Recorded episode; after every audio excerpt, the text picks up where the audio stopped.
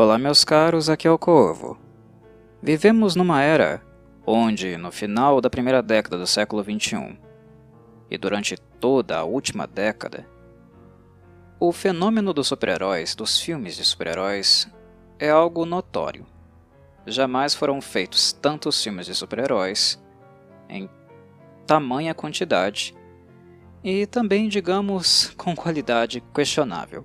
É claro, nós temos lá nossas pérolas, grandes filmes que podem ser considerados não apenas bons filmes de super-heróis, mas também boas artes, bons exemplares de cinema, lembradas como boas obras conceituais, tanto por roteiro, por produção e também, claro, por tecnologia, coisa que hoje nós temos de sobra e possivelmente no futuro haverá tecnologias ainda mais avançadas que tornarão os filmes de super-heróis bem mais realísticos e possíveis de serem representados de acordo com o conceito dos autores, daqueles que criaram os super-heróis e os vilões. Mas nem sempre o cinema deu um tratamento especial para heróis e vilões. Nós vivemos em uma época de vacas gordas no que diz respeito a esta trend, a esta vertente do cinema que explora heróis e vilões da Marvel e da DC. Mas nem sempre foi assim. É um fenômeno recente, mais compatível com este século, e que de certo modo se justifica também pelo nível de arrecadação obtida.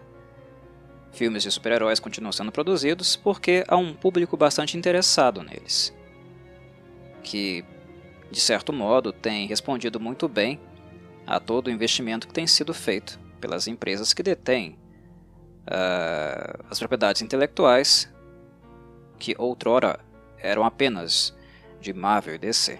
Hoje em dia já não são mais, né? Há alguns monopólios por aí, mas esse não é o assunto do podcast em questão. Mas onde eu quero chegar? Eu quero chegar no ponto onde eu reconheço, e espero que vocês também, que isso seja claro para vocês, que o fenômeno dos filmes de super-heróis talvez eles sejam mais fortes, mais uh, preponderantes, mais uh, impactantes, eu diria, no cinema atualmente do que eles jamais foram. Houve investimento, a tecnologia também foi desenvolvida e ajudou a realizar os conceitos. Enfim, são épocas gloriosas para esse tipo de entretenimento, esse tipo de vertente nicho do cinema. Heróis e vilões vivem tempos de glória, mas no passado as coisas eram feitas na raça. Não havia muito dinheiro e não havia também tecnologia para transformar fantasia em realidade. Os filmes antigos de super-heróis não eram assim tão bons, e se vocês assistirem vários e vários deles, vão perceber que eles não envelheceram muito bem. E eu falo de filmes, inclusive, mais recentes historicamente, como aqueles dos anos 90. Há muita bagaceira ali. Há alguns filmes que merecem crédito, devido ao que eles conseguiram atingir na época e com o dinheiro que tiveram à disposição, mas foram poucos que realmente envelheceram bem. E numa era, num século onde o cinema dava atenção a heróis e vilões, esporadicamente, não tão frequentemente como hoje, mas com pouco dinheiro. Não eram assim figuras marcadas, os heróis e vilões ocidentais, que faziam a mente, a criatividade, os sonhos infantis um, trabalharem, emergirem de algum modo por muito tempo, por várias e várias décadas. O que moveu nossa imaginação e principalmente a imaginação das crianças foram os heróis de TV, principalmente aqueles oriundos do Japão que tinha uma tradição consolidada, longeva, de produções, séries televisivas que abordavam justamente heróis e vilões. E é claro, eu estou falando de Tokusatsu. Tokusatsu, que se transformaria em um fenômeno tão forte e rendável que viria também a atrair a atenção de estúdios, produtoras ocidentais, tanto para monstros quanto para a representação de super-heróis também, criando suas próprias propriedades intelectuais, como por exemplo os Power Rangers. Power Rangers é um derivado ocidental, uma fotocópia ocidental de um tokusatsu oriental. Mas enfim, na era dos tokusatsus, eu me atrevo a dizer que, em termos de entretenimento e produção, eles eram mais significativos, mais interessantes e até mesmo mais bem feitinhos do que os filmes esporádicos de super-heróis. E eles tinham uma característica sempre marcante uh, de serem cotidianos. E por serem cotidianos, serem séries televisivas, eles habitavam, participavam muito mais da vida das crianças e jovens adolescentes do que os heróis, né, os vilões de filmes tradicionais de super-heróis. Quando uma coisa te acompanha todos os dias e você sempre tem um assunto para discutir na escola, né, você sendo criança ou adolescente, uh, mais criança, os tokusatsu eh, eles eram mais infantis, convenhamos, é verdade, eles eram mais infantis e eh, eu ainda assim os vejo. Mas o fato é que toda criança tinha algo para dizer na escola, porque o Tokusatsu era cotidiano. Então, muitos heróis e vilões do Tokusatsu acabaram se tornando mais memoráveis para as crianças, que no caso aqui do Brasil, né, cresceram ali no finalzinho dos anos 80, anos 90, quando vários deles, tradicionais tokusatsu da da era Showa, principalmente, uh, começaram a chegar até aqui. É claro que o Brasil já havia recebido outros tokusatsu bem mais antigos, né? O Ultraman, por exemplo, passou por aqui. Meu pai assistiu tokusatsu, né? Mas não era uma coisa tão recorrente ou uma febre. No final dos anos 80, início dos anos 90, a coisa mudou de, de rumo a coisa se tornou muito maior, muito mais marcante e presente. Jaspion, Giban, Jiraiya, o próprio Kamen Rider, uh, eram vários e vários os tokusatsu que faziam parte do dia a dia das crianças e ao mesmo tempo povoavam suas mentes e causavam nelas deslumbre, muito mais do que heróis de quadrinhos e que de vez em quando apareciam em filmes de baixo orçamento, poderiam fazê-lo. E é por isso que eu acho interessante dedicar esse Corvo Cuts para falar de Tokusatsu, porque é uma conversa sobre Tokusatsu, mas no caso mais específica de design de Tokusatsu. E no que diz respeito a design de Tokusatsu, eu acho que uh, é quase unânime que suas melhores realizações foram através dos vilões. No que diz respeito a eles, quando eu penso na explosão do Tokusatsu no Brasil, um vilão em especial sempre me vem à mente, que é exatamente este aí que está sendo ilustrado na capa do vídeo, na arte deste vídeo, e que terá aqui a minha atenção num breve trecho que eu mostrarei a vocês. Muitos dos jovens não devem conhecê-lo, possivelmente jamais verão um episódio relacionado a ele ou a aparição dele, mas com o exemplo que darei, o pequeno trecho que mostrarei, creio que vocês vão entender muito bem do que eu estou falando. Um vilão marcante de Tokusatsu Dentre os mais marcantes foi Shadow Moon. A primeira aparição dele foi na série Kamen Rider Black, que foi ao ar pela primeira vez no Japão, se não me engano, em outubro de 87 a outubro de 88. Se não me falha a memória. Me corrijam nos comentários se eu estiver errado. Uh, finalzinho da década de 80 o que surpreendentemente né, uh, nos revela que ele não demorou tanto assim para chegar aqui no Brasil. Quando os tokusatsu foram vendidos para o Brasil, é importante falar também né, que esses animes, tokusatsu japoneses não eram assim tão caros como algumas séries uh, de TV, filmes americanos, diga-se de passagem. A Rede Manchete, que faliu, mas se tornou muito popular na época por comprar e exibir animes e tokusatsu, era uma emissora pequena, sempre foi pequena, não foi à toa que ela faliu. uh, mas isso nos revela que ela foi bastante inteligente, esperta ao fazer uma pesquisa de mercado e encontrar produtos artísticos, né, propriedades intelectuais que eram baratas, mas ao mesmo tempo poderiam atrair muito a atenção de um público jovem no Brasil. E foi exatamente o que aconteceu. Uh, Kamen Rider, né, principalmente as séries Kamen Rider Black e Kamen Rider Black RX, foram aquelas que atraíram muito a atenção do público jovem no Brasil e principalmente uh, em relação a esse vilão aqui que acabaria sendo um dos mais marcantes daquela geração, que foi o Shadow Moon. Eu me atrevo a dizer que o Shadow Moon não conheço todos os Kamen Riders, não vi todas as séries, eu vi algumas lá quando eu era criança e pesquisando algumas coisinhas depois de mais velho. Eu não assisti todas as séries, mas vi vários e vários designs de uh, Kamen Riders, das várias e várias uh, gerações. Eu não sou um especialista em Tokusatsu e nem exploro tanto o gênero assim. Ele acabou saturando para mim.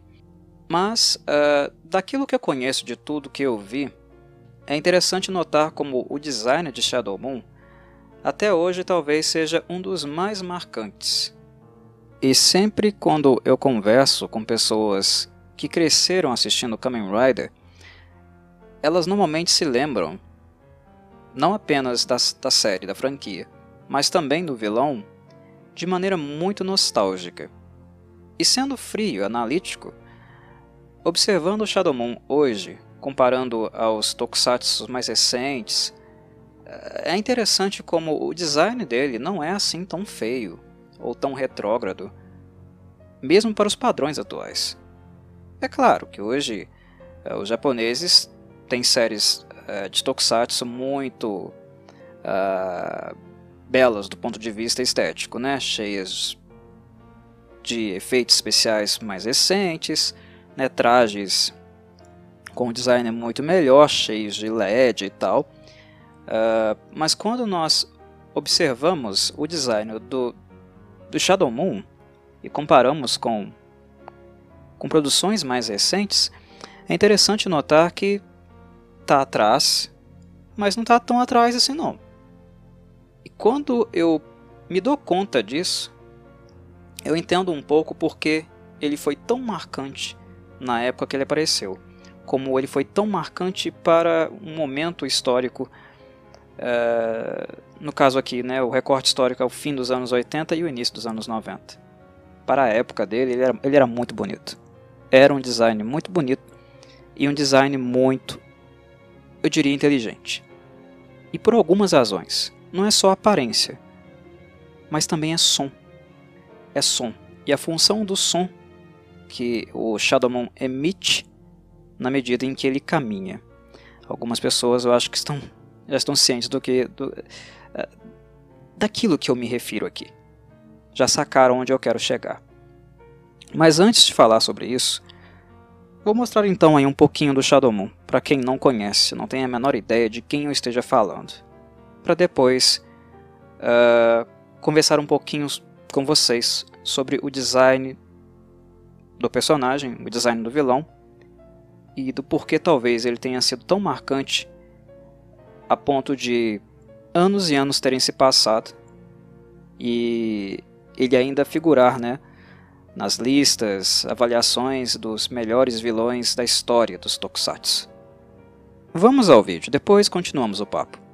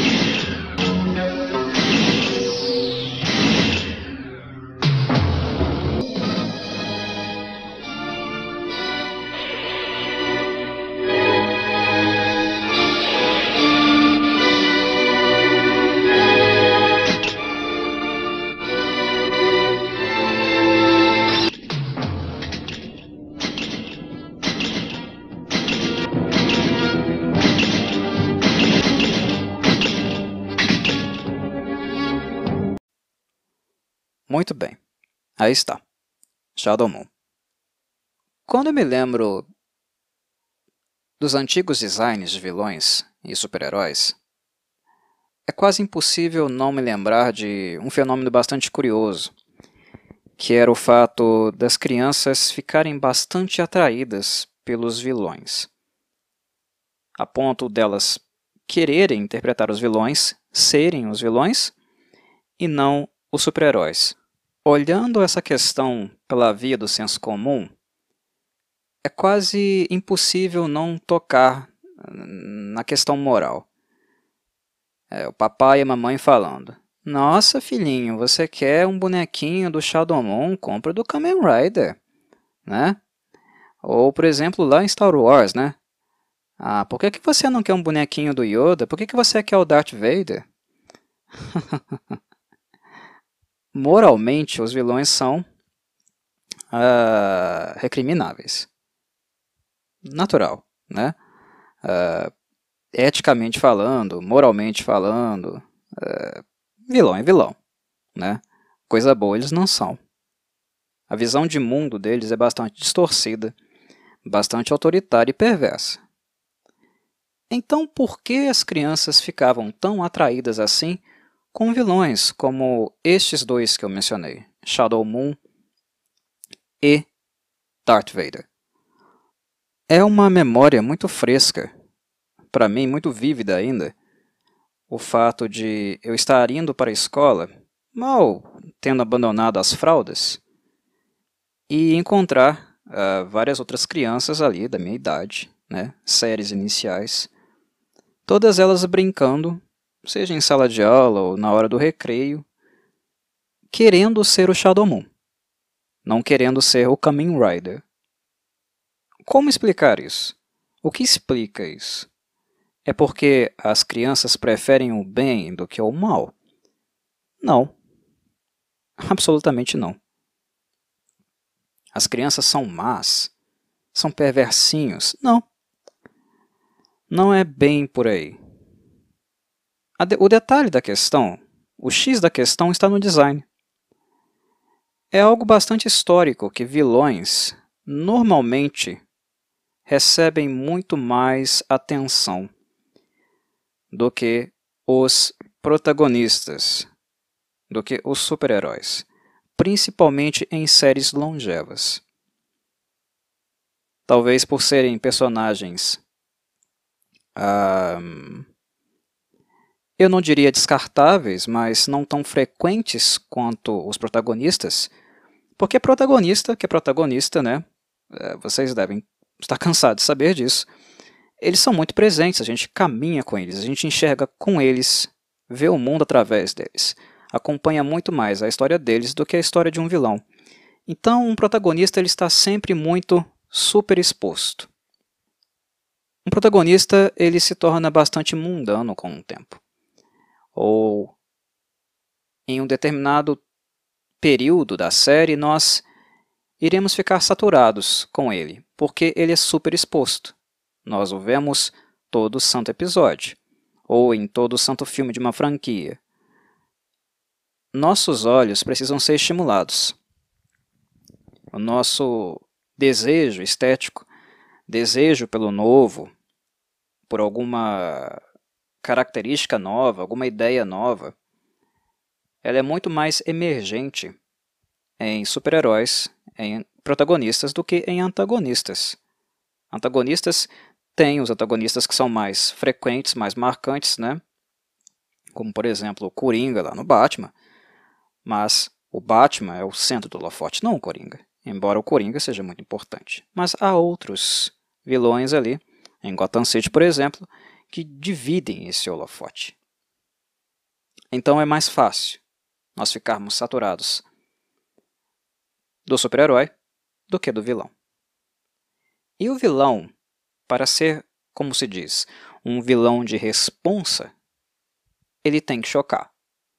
E não é chocar no sentido de uh, criar um caos, né? um assassinato em massa, né, um plano mirabolante para destruir o mundo e as pessoas. Nada disso. O choque que eu estou falando é impacto. presença.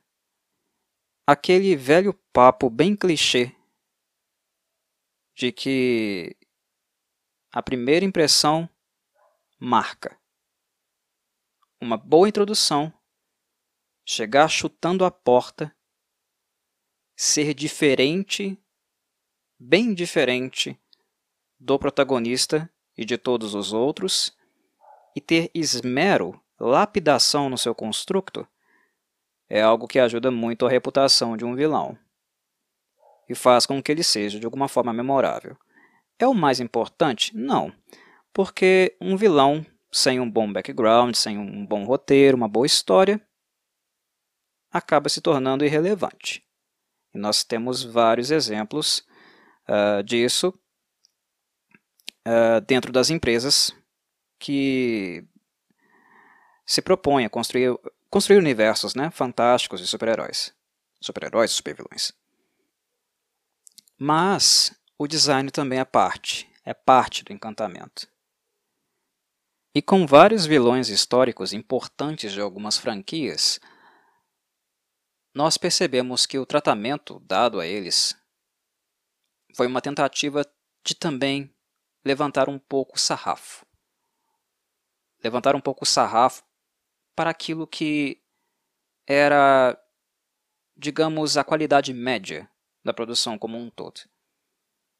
Shadow Moon, no Tokusatsu, ou Darth Vader, lá em Star Wars, chamam a atenção.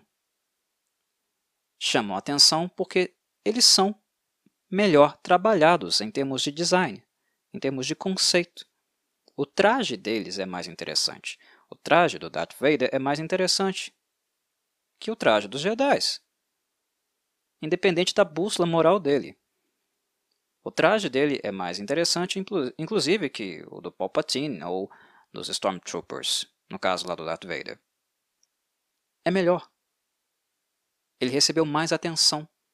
A respiração do personagem, o sabre vermelho, a capa, o uso da força, inclusive o movimento gestual dele.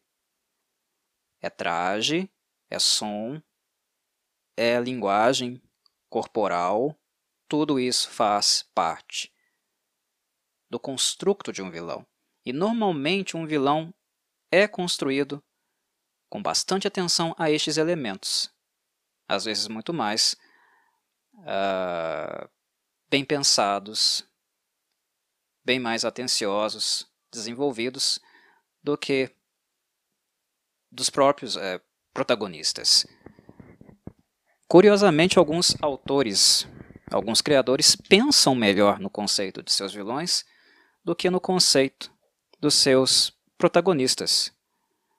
Até porque protagonistas tendem a ser longevos. E alguns autores constroem eles, fazem um primeiro protótipo, mas já com a ideia de evoluí-los, desenvolvê-los com o passar do tempo. Esse também é um traço do super-herói. A gente não pega ele pronto pronto e acabado. A história dele, por ser longeva, eh, pressupõe desenvolvimento. Quando um super-herói já não tem mais nada a oferecer, ele some.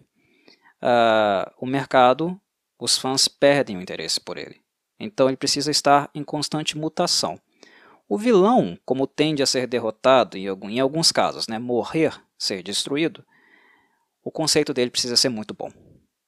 Porque ele tem uma chance para chocar o corte temporal dele. O momento que ele ficará na franquia de filmes ou séries será bem menor, então ele tem que chegar chegando.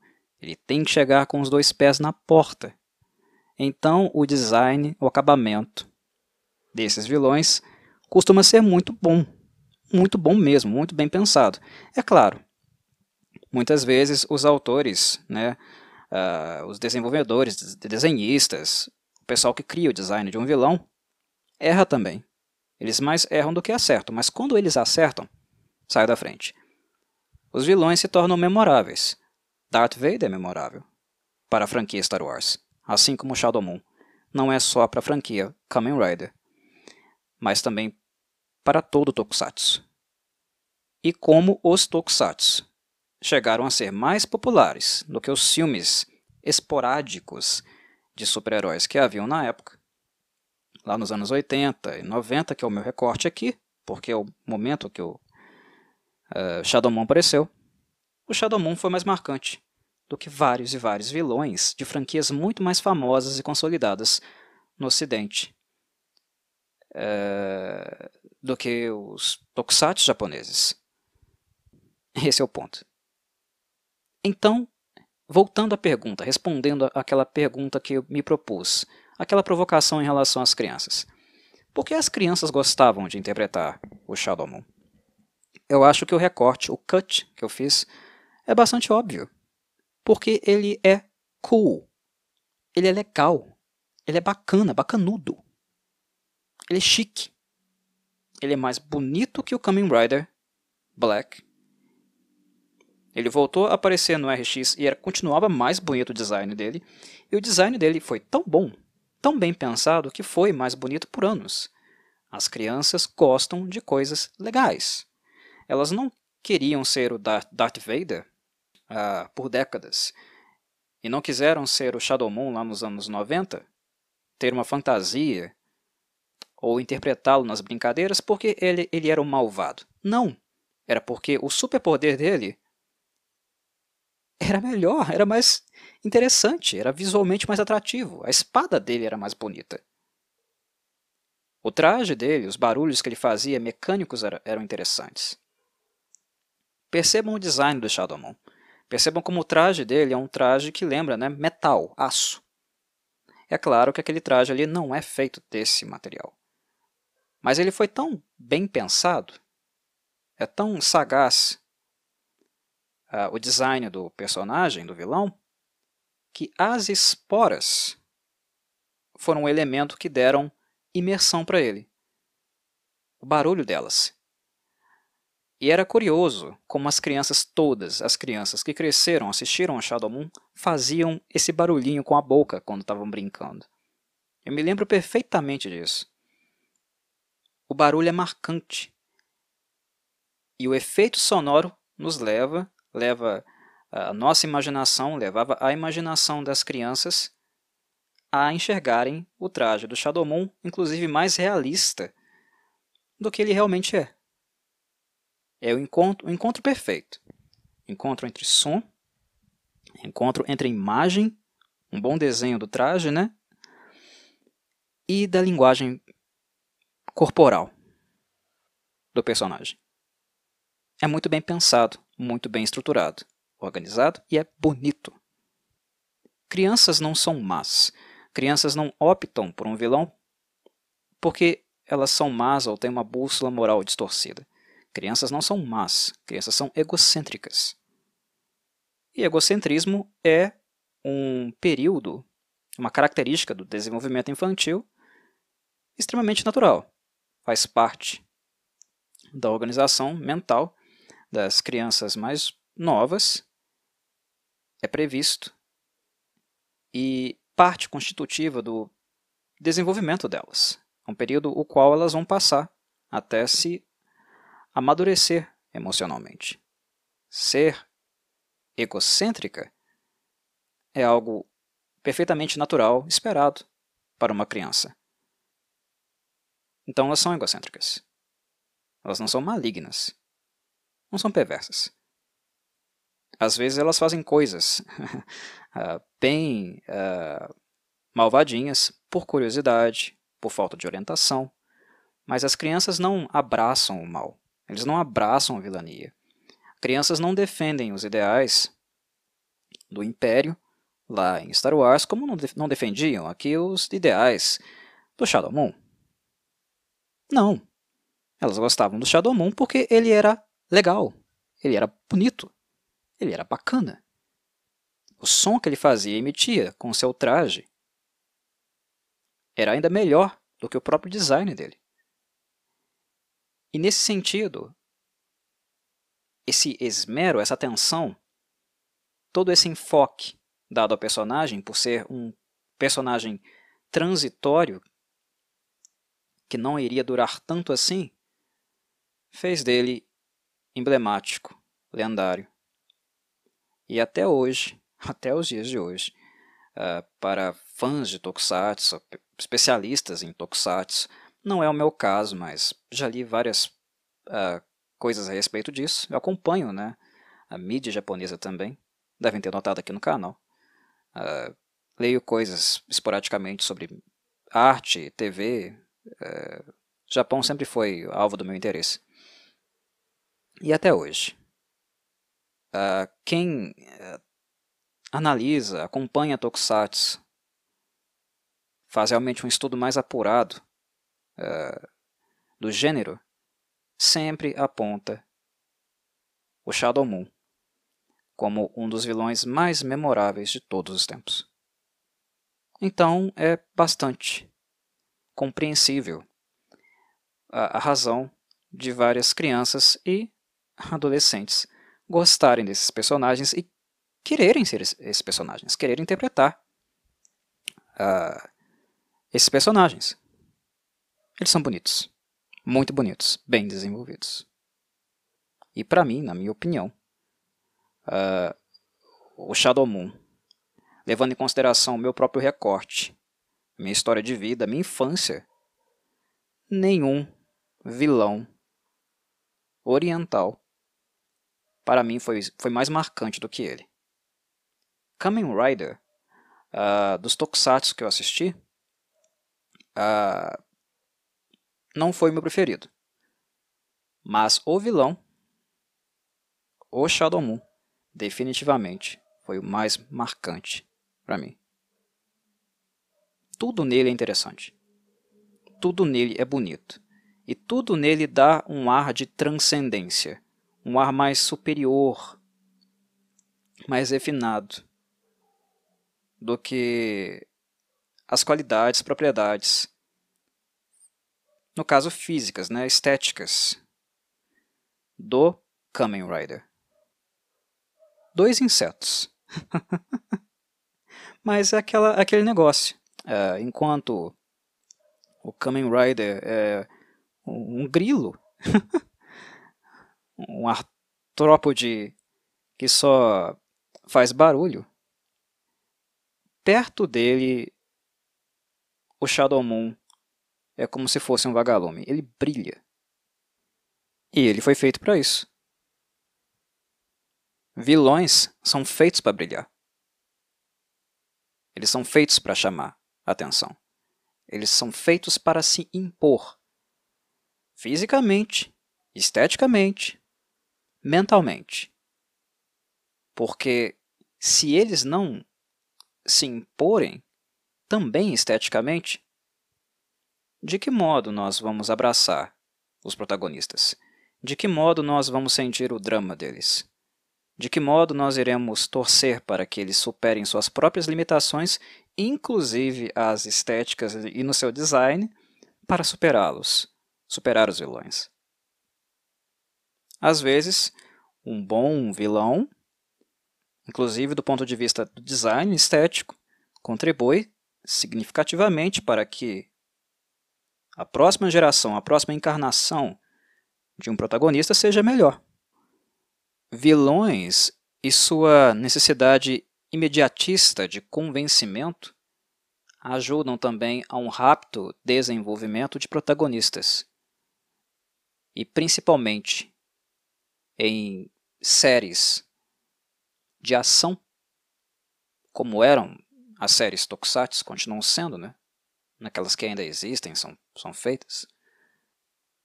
Essa evolução, essa transformação, metamorfose, é bastante recorrente, também graças a eles. Com um super-herói, por ser longevo, por ser frequente e estar garantido em vários arcos, momentos de uma obra, você pode errar como artista, como escritor, como desenhista. Você pode escrever histórias ruins. Você pode desenvolver para ele um design não tão convincente assim para o seu protagonista. Você pode errar. Ele vai sobreviver. Seu herói vai sobreviver. E você poderá ter outra chance de talvez se redimir. Um vilão nem sempre tem essa possibilidade.